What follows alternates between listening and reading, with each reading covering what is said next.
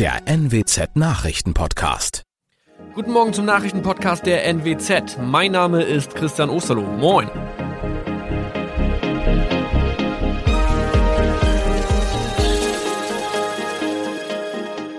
Und das sind unsere regionalen Nachrichten am Morgen. Die Grünen wollen Moorstraße in Oldenburg umbenennen. Viereinhalb Jahre Gefängnis für Falschgoldhandel. Und Landkreis Kloppenburg meldet ersten Omikron-Fall. Der Name Moorstraße könnte laut den Oldenburger Grünen rassistisch aufgefasst werden. Deshalb fordern diese eine Umbenennung. Die Straße wurde allerdings nach Hermann Moor benannt, einem der ersten Siedler in der Gegend. Um Missverständnisse auszuschließen, beantragen die Grünen eine Änderung in Hermann Moor Straße. Dann müssten alle Anwohner ihre neue Adresse in ihren Pässen angleichen. Außerdem müssten Polizei, Feuerwehr, Rettungsdienste und Anbieter von Navigationssystemen informiert werden. Die Stadtverwaltung schlug vor, ein Zusatzschild mit Informationen zur Person Hermann Mohr anzubringen. So könne man alle Irritationen beseitigen. Tobias G. musste wegen dem Verkauf von Falschgold am Mittwoch vor das Landgericht Oldenburg. Nachdem der Schortenser bereits im Mai zu einer Freiheitsstrafe von mehr als drei Jahren in Jever verurteilt wurde, betrieb er seinen Handel auf eBay Kleinanzeigen weiter. Das wog bei der Verhandlung schwer auf. Der 27-Jährige schrieb in die Inseratsüberschrift das Wort plated, was so viel bedeutet wie überzogene und nur vergoldete Ware. Da im weiteren Anzeigentext aber die Rede von einem Reinheitsgrad war und die abgebildeten Goldbarren eine Seriennummer trugen, handelt es sich hierbei um eine Täuschung. Tobias G. wurde zu viereinhalb Jahren Haft verurteilt. Ein weiterer Fall der neuen Omikron-Variante ist am Mittwoch im Nordwesten bekannt geworden. Der Kreis Kloppenburg bestätigt, dass eine Frau bei ihrer Rückreise aus Südafrika am Hamburger Flughafen positiv getestet wurde. Sie befindet sich weiterhin in Hamburg in Quarantäne. Da die Frau im Landkreis Kloppenburg lebt, sei auch das Gesundheitsamt Kloppenburg für diesen Fall zuständig. Zuvor gab es bereits bestätigte Omikron-Fälle in der Wesermarsch und im Kreis Leer. Das waren unsere Nachrichten aus der Region. Weitere aktuelle News aus dem Nordwesten finden Sie wie immer auf NWZ Online. Und Aktuelles aus Deutschland und der Welt hören Sie jetzt von unseren Kollegen aus Berlin. Vielen Dank und einen schönen guten Morgen. Ich bin Nicole Markwald und das sind heute unsere Themen aus Deutschland und der Welt. Die Corona-Situation in Deutschland. Zwischenfazit der Koalitionsgespräche und der Europäische Gerichtshof erhöht den Druck auf Polen und Ungarn. Die Änderung des Infektionsschutzgesetzes rückt näher. Nun hat der Hauptausschuss des Bundestages die geplanten Details abgesegnet. Die geplante Ampelkoalition will mit der Änderung des Gesetzes die epidemische Lage als Rechtsbasis für Corona-Maßnahmen abschaffen und durch einen verkleinerten Katalog möglicher Ländermaßnahmen ersetzen. Einzelheiten von Diana Kramer. Mit dem Wegfall der epidemischen Lage liegt der Ball nun wieder bei den Ländern. Die meisten haben allerdings bereits auf die rasant steigenden Zahlen reagiert und Beschränkungen vor allem für ungeimpfte eingeführt. 2G ist der neue Maßstab, also Zutritt nur noch für geimpfte oder Genesene. Am Arbeitsplatz soll 3G gelten und die Nachweise sollen durch die Arbeitgeber kontrolliert und auch dokumentiert werden. 3G, also geimpft, genesen oder getestet, soll auch im öffentlichen Nah- und Fernverkehr gelten. Die Kontrollen sollen hier stichprobenartig erfolgen folgen. Auffrischungsimpfungen, um die vierte Welle zu brechen. Bundesgesundheitsminister Jens Spahn spricht sich dafür aus, allen Menschen ab 18 eine Auffrischungsimpfung gegen das Coronavirus zu ermöglichen, auch wenn die letzte Impfung noch nicht sechs Monate her ist. Das geht aus einem Brief von Spahn und dem Vorsitzenden der Kassenärztlichen Bundesvereinigung Andreas Gassen an alle Vertragsärzte in Deutschland hervor. Der Brief liegt dem Tagesspiegel vor. Dirk Zeitler berichtet. Der Abstand von sechs Monaten sei nur als eine zeitliche Richtschnur zu verstehen, teilten Spahn und Gassen mit. Die Ärzte könnten jede Patientin und jeden Patienten ab 18 Jahren auch früher im eigenen Ermessen impfen. Angesichts der stark steigenden Infektionszahlen sind die Rufe nach Auffrischungsimpfungen auch vor Ablauf der sechs Monate in den letzten Tagen immer lauter geworden. Bislang haben rund vier Millionen Menschen nach Angaben des Robert Koch Instituts eine solche Boosterimpfung erhalten. Die Ampel ist im Zeitplan. Kommende Woche wollen SPD, Grüne und FDP einen Koalitionsvertrag für eine gemeinsame Regierung vorlegen. Noch seien zwar dicke Bretter zu bohren, das sei aber alles lösbar, sagten die drei Generalsekretäre am Dienstag in einem Zwischenfazit zum Verhandlungsstand. Tine Klimach berichtet. Nichts Genaues weiß man nicht. Wie die letzten Male gaben sich die Ampelparteien zugeknöpft. Kein Wort zu den inhaltlichen Baustellen oder zur aktuellen Corona-Lage, zu möglichen Schließungen von Schulen oder einer Impfpflicht für Pflegeberufe. Vor Verhandlungsende soll nichts nach außen dringen. Es gehe in manchen Punkten unerwartet schnell, sagten vor allem FDP und SPD. Und auch von den Grünen hieß es, man sei zufrieden mit den vielen erreichten Zwischenständen. Aber es ist noch so manches dickes Brett zu bohren. Auch dieser Satz musste so gesagt werden von Grünen Bundesgeschäftsführer Kellner. Was auch noch nicht raus ist, wer welchen Ministerposten ergattern wird. Auch das steht ganz am Ende der Verhandlungen.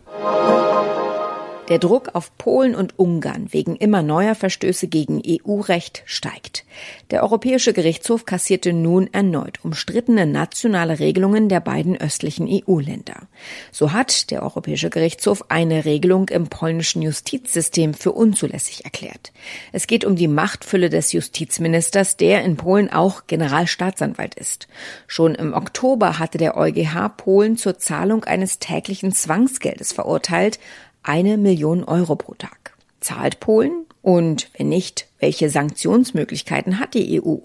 Sarah Geiserde berichtet aus Brüssel. Erstmal zum aktuellen Urteil. Welche Konsequenzen hat das nun für Polen? Also der Europäische Gerichtshof ist das höchste Gericht der EU und wenn das feststellt, ein Mitgliedstaat verstößt gegen EU-Recht, so wie es jetzt bei dem Urteil gegen Polen der Fall ist, dann muss das Land Maßnahmen ergreifen, um diesem EuGH-Urteil Folge zu leisten.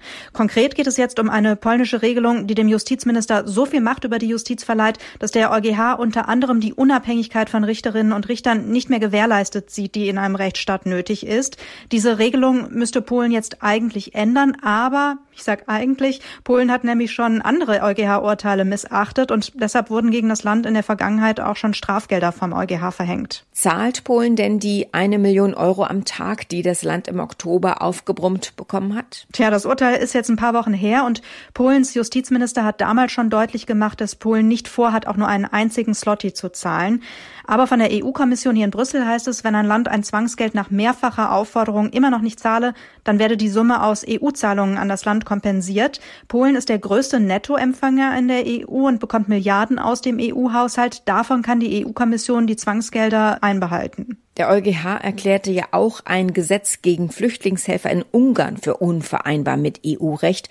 Worum genau geht's da? Es geht um ein ungarisches Gesetz, das auf Flüchtlingshelfer abzielt. Da werden Aktivisten und Mitarbeiter von Nichtregierungsorganisationen kriminalisiert, die Migranten dabei helfen, einen Asylantrag zu stellen, obwohl diese nach ungarischen Kriterien wohl nicht schutzberechtigt sind. Die obersten EU-Richter sagen, diese Regelung beschränke die in der EU garantierten Rechte von Leuten, die Schutzsuchende unterstützen. Der EuGH hat auch schon mehrfach festgestellt, dass grundlegende Teile der ungarischen Asylpolitik gegen EU-Recht verstoßen. Aber ähnlich wie Polen setzt auch Ungarn die Urteile nicht immer zur Zufriedenheit der EU-Kommission um. In unserem Tipp des Tages geht es zurück zum Thema Corona. Wir kommen einfach nicht daran vorbei und beschäftigen uns jetzt nochmal mit dem Aspekt der Auffrischungsimpfung. Die Booster sind nämlich ein Mittel, mit dem die Politik die neue Corona-Welle eindämmen möchte.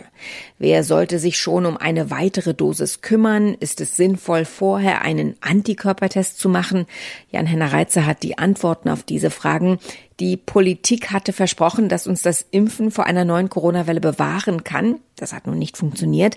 Jetzt ruft sie also zu Auffrischungsimpfungen auf. Was soll das bringen? Bei der Schutzwirkung von mehr als 90 Prozent, mit der BioNTech oder Moderna geworben haben, geht es darum, dass bei Geimpften ein schwerer Verlauf verhindert werden kann. Sich trotz Impfung zu infizieren und auch krank zu werden, ist sehr viel wahrscheinlicher.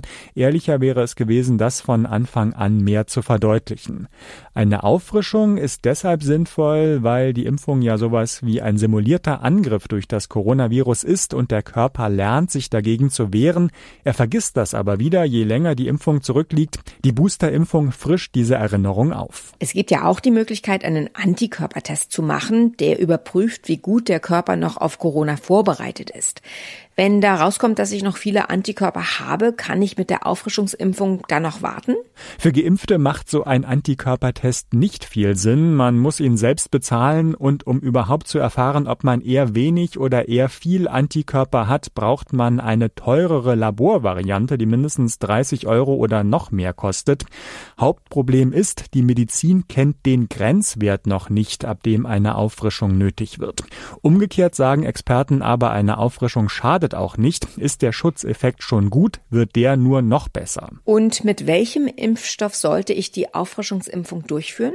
Die offizielle Empfehlung der Ständigen Impfkommission bei uns ist, es sollte ein mRNA-Impfstoff sein, also BioNTech oder Moderna, vorzugsweise der, mit dem man auch Erst- und Zweitimpfung bekommen hat. Steht nur der jeweils andere zur Verfügung, ist das auch okay.